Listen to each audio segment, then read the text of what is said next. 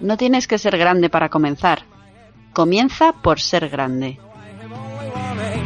To make your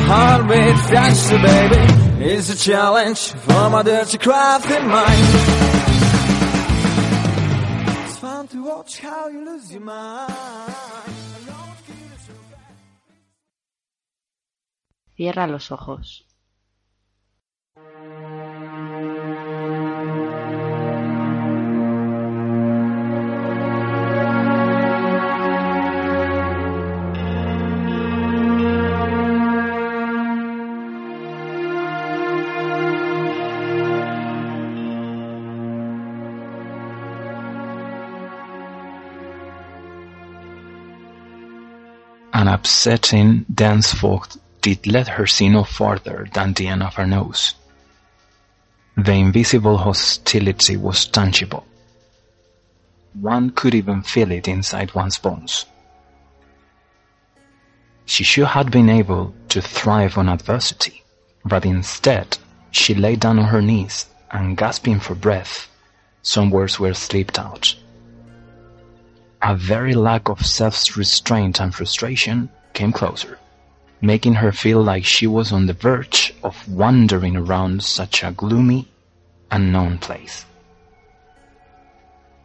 A sudden crack in the shadows came all of a sudden. She almost fell down in a faint when the sound got closer, closer and closer every moment. She had no choice but wait nervously in the darkness, putting her hands together praying for the gods she had never believed before. Uneasiness, solitude, emptiness. All of the words she could look up to in her mind were negative. The idea of a hasty death hatched like an insect breaking down its chrysalids into pieces. The echo of the steps, a plague of poisonous rats making her flesh creep.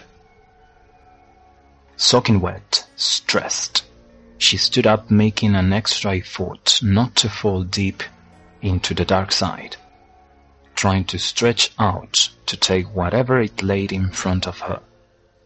Waving the hands like a blind person, she could find absolutely nothing but her own breath. As the steps grew closer in distance, she got rid of the pressure and so reckless, she started to walk backwards to try and avoid the menace. She started toying with the idea of running, but just pretending to be as far as possible from those hits on the ground. Imaginary werewolves, she thought she would be definitely torn into pieces by. The deep blackness diminished her little chance to survive the journey into the unknown, into the farthest she had fallen into like a rat trapped in a corner. Tramping along the distance with those six steps that were chasing her with reckless movements, she stood silent for a little while, just listening to the nothingness she was surrounded by. Her heavy breath beating like drums of hell, creeping up to the spine, looking forward to putting an end to that odd story nobody she had ever thought she would be involved in. The hands of time got paralyzed. She hastily looked around even though she perfectly knew she could be completely unable to see anything in the horizon but a black tide that struck strongly every second. In her state of unconsciousness, she began to step backwards again. But this time, someone had a very surprising cut in his sleeve. And obviously it wasn't her. Do not worry about anything, a calm voice broke in. In no time, you will get familiar with this new situation. Who's this? Really nervous, she sighed. What do you mean with get familiar with that situation? I just said, very soft, sweet, childish rhyme, that there's nothing to be afraid of. Time will pass by no matter how long you walk away from your fear. I, I just started stuttering. I just do not have the faintest idea what you're freaking talking about. She was losing her mind. Then silence shrieked with pain again.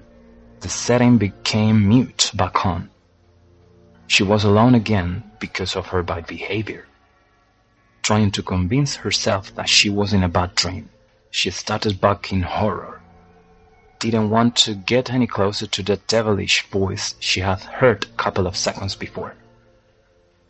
Wasn't sure whether the following attempt to escape was a strike of luck or the definite mortal sin, but she bumped into a tree. First time ever in that foggy dream she could really touch something material, something that she might recognize as a living thing. Out of breath, heavily panting, she felt the cold bark of the tree made out of humid wood. Jiggling around, trying to sort things out, she made a wrong move. During her blind research, tears trickling down her cheeks. A step that should have never been given took place. A step into the dark. An infinity void that led her into the deepest truth she had ever known. Like falling into a dream, she heard those child's words again. When she opened her eyes again, she really had to spare no effort to achieve keeping her eyes open with such bright light. The fog had finally gone missing. An abrupt cloudless sky was now in front of her, making her eyes hot in deep pain. Few seconds later, when realizing the horrible truth that had been revealed, she repeated the words of that little girl she had been talking to in the shadows. There's nothing you should worry about. You will get familiar with the new situation. That little girl was lying on a grave, crying those words out all over and over again. Up in the sky, like floating in the air, she completely understood now. She was right. There's nothing to be afraid of. And then her soul fled away from the living world, listening the echo of her daughter's words. Mom, do not worry. Still voice. I will never forget you.